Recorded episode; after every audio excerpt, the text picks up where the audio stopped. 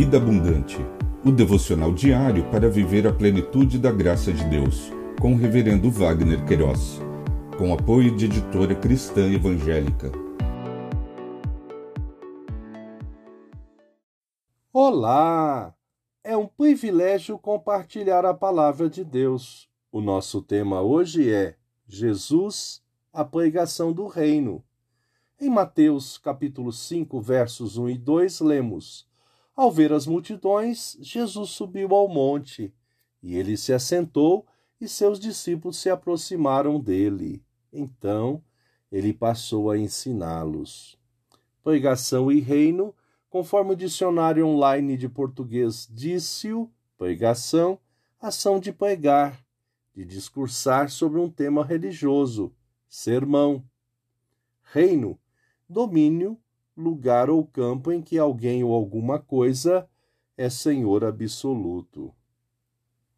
O evangelista Mateus, nesta porção de texto, registrou o momento em que Jesus subiu ao monte para ensinar a multidão.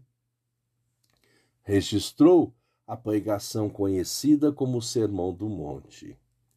Segundo o comentarista Harry, esse sermão é um dos cinco longos discursos de Jesus registrado por Mateus.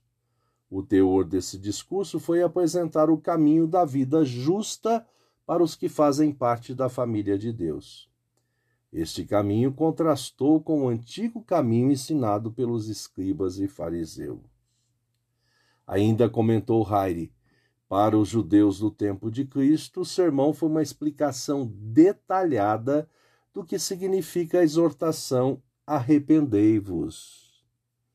Dentre os que ouvem a mensagem arrependei-vos e são tocados pelo Espírito Santo de Deus, passam a se orientar pelas bem-aventuranças e, desta forma, desfrutar da vida abundante ensinada por Jesus. Pensamento para o dia. Obrigado, Jesus, porque fomos alcançados pela sua graça. Deus te abençoe.